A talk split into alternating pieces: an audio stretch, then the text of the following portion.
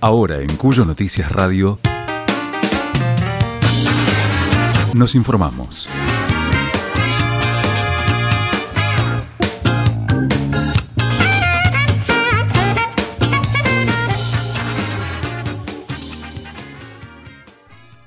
Estamos con Graciela Betancourt, directora de la Escuela de Mendoza, la Escuela Tomás Alba Edison, de aquí de la provincia de Mendoza. Directora, ¿cómo le va? ¿Cómo anda usted? ¿Bien? ¿Qué tal Alejandro? Muy bien, gracias a Dios, muy bien, respetando esta cuarentena y trabajando mucho desde la casa. Bueno, esta, esta, cuarentena, como usted señala, eh, nos va a dar eh, oportunidad de algunos ah, cambios en la educación. Y ya los estamos viendo, por lo menos nos obliga a, otras cosas.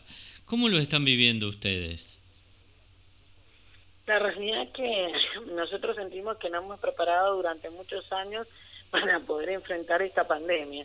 Realmente a las 48 horas que informaron de que no íbamos a tener clases, que fue un día viernes, el lunes ya estábamos en, línea con los alumnos dando clases.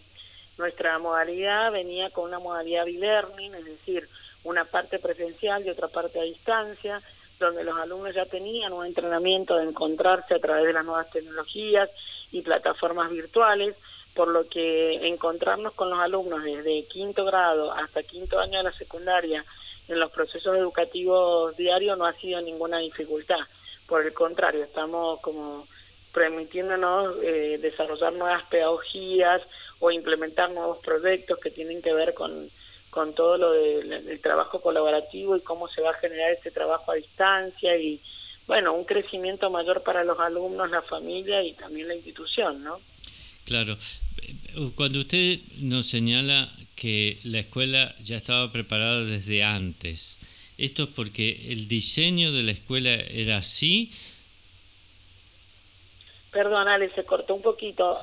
No, escuché bien la pregunta. Te refería si, si la escuela eh, que ya estaba preparada de antes, ¿es porque la escuela ya estaba diseñada así para, para enfrentar este tipo de educación, incluso a distancia, utilizando nueva tecnología? No, la realidad es que nosotros estábamos, vamos a inculcar en nuestros alumnos todo lo que tiene que ver con la alfabetización digital si vos me preguntás, Alejandro, nosotros estábamos muy abocados al inicio del ciclo lectivo, estábamos viendo las informaciones del coronavirus, pero bueno, como lo veíamos en China, en Europa, nunca nos imaginamos que nos iba a afectar de esta manera, o sea que tampoco nos estábamos preparando específicamente para la pandemia del coronavirus, estábamos abocados al inicio del ciclo lectivo con todo lo que significa eso. Sí siento que estábamos preparados por esta impronta que nosotros le damos a los alumnos a los docentes de tener una alfabetización digital acorde a los tiempos que transitamos.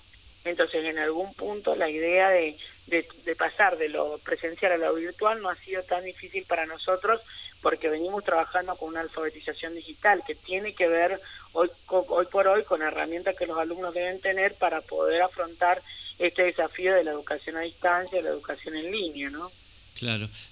Para, para tener claro el concepto, ¿Qué entienden ustedes por alfabetización digital? Alfabetización digital es em, dominar las herramientas tecnológicas. O sea, no es lo mismo escribir un texto en un cuaderno que escribir un texto digital. No es lo mismo. Tienen otras competencias en juego. Si bien la interpretación de texto, la formulación de texto es la base y es la misma, no es la misma forma de presentarlo y de armarlo que eh, que, en un cuaderno digital, ¿no? Y más si uno entra justamente a la red o a la, a la multimedial o a la transmedia, entonces como que se requieren otras competencias y en esto nosotros lo que estamos trabajando con los alumnos, cómo eh, los alumnos deben adquirir esta alfabetización que tiene toda una, una estrategia pedagógica distinta a la que se viene llevando, digamos, en el formato papel. Claro. ¿Y, cómo reaccionan los que intervienen? Por ejemplo, los docentes y los alumnos. Eh, los docentes, eh, bueno, en general los padres están participando en nuestras clases, o sea que los docentes tienen un desafío tremendo, porque al estar los padres en la casa y al estar los chicos conectados con las computadoras, las clases son compartidas con los padres. Y esto realmente me han llegado miles de mails de la comunidad diciéndome lo felices que son de escuchar a los profesores, los buenos profesores que tenemos, cómo se están ayornando, cómo contienen los chicos, cómo han acompañado y cómo se sigue dando el proceso de enseñanza-aprendizaje a pesar de que no estamos en escuela. Yo creo que mis docentes, por demás está decirlo y agradezco el compromiso que tienen. Eh, entiendo que ellos ya venían ayornados por la forma de trabajar nuestra, pero se han tenido que ayornar más, porque esto de que antes la clase era solo para los alumnos, no teníamos la participación de los padres en el aula. Hoy que los padres estén con nosotros compartiendo las clases, todo un desafío. Eh, y todo un nivel de exposición que los docentes han logrado sortear y que lo están haciendo muy bien. Y creo que en este sentido hasta se buscan aliados con, con los papás para poder lograr que los chicos sigan aprendiendo y no pierdan este derecho de aprender, ¿no? Claro. Estamos hablando de la escuela Tomás Alba Edison, que está en Guaymallén, ¿es así?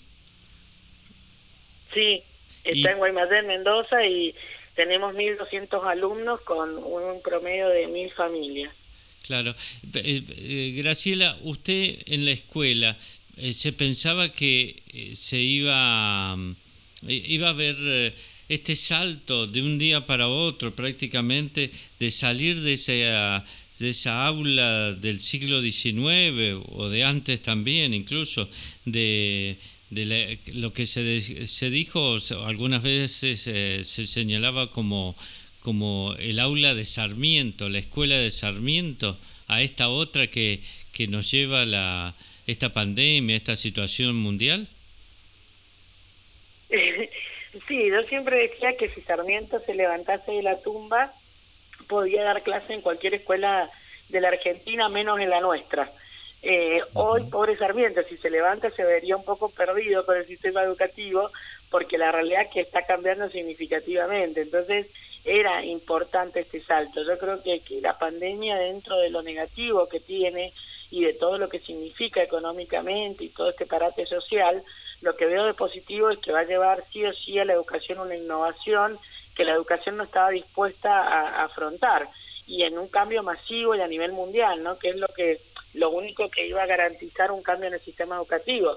Tenía que ser algo muy global, algo muy fuerte y que permitiera el cambio y pensar la escuela desde otro lugar que no solamente asistiendo a los espacios, eh, a los edificios escolares, sino esto que hablamos de, de, la educación obicua, ¿no? En todos los lugares, por todos los dispositivos. Entonces, bueno, creo que esta pandemia viene a traer esto, un nuevo modelo educativo a nivel mundial y en todos los niveles educativos. Realmente, si vos me preguntás, Alejandro, pienso que la educación va a tener un cambio hasta incluso la cantidad de días recursados y, bueno, se avecinan varios cambios que para mí son interesantes en esto de que no permitía la educación la innovación.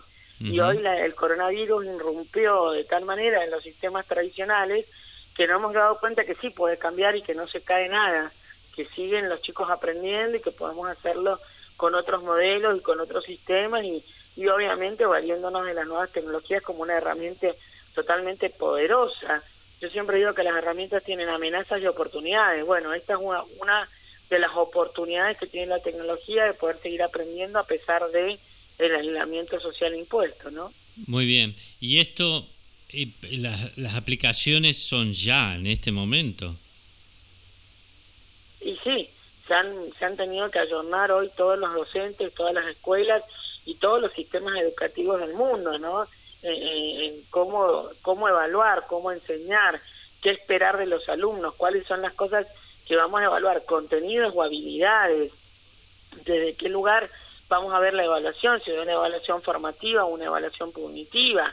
Bueno, se han hecho se han hecho preguntas que son fuertes al sistema y que, bueno, había autores y personas que las venían haciendo, pero como que el sistema estaba ensordecido. Y hoy de repente esas preguntas y esas situaciones que, que gente venía haciéndole al sistema están tratando de buscar respuesta en las prácticas innovadoras que hemos tenido que llevar adelante, ¿no? Muy bien. Eh, Graciela Betancourt, muchísimas gracias por esta, esta charla y esta, esta comprensión de lo que nos está pasando en el ámbito educativo. Bueno, gracias a ustedes, un saludo hermoso a la provincia de San Luis, que me encanta, y la verdad que, que, cuando salgamos de esto, creo que lo primero que iré a visitar va a ser San Luis, por la cercanía y los lugares bellos que tiene. Un beso Alejandro y gracias por preocuparte por los temas de educación que hoy son tan importantes. Así es. Bueno, muchas gracias, Graciela Betancourt, directora de la Escuela Tomás Alva Edison de la provincia de Mendoza. Gracias, hasta luego. En Cuyo Noticias Radio. Excelentes canciones. Canciones. Entrevistas. Y siempre un momento para estar bien informados. Radio, radio. Cuyo Noticias Radio.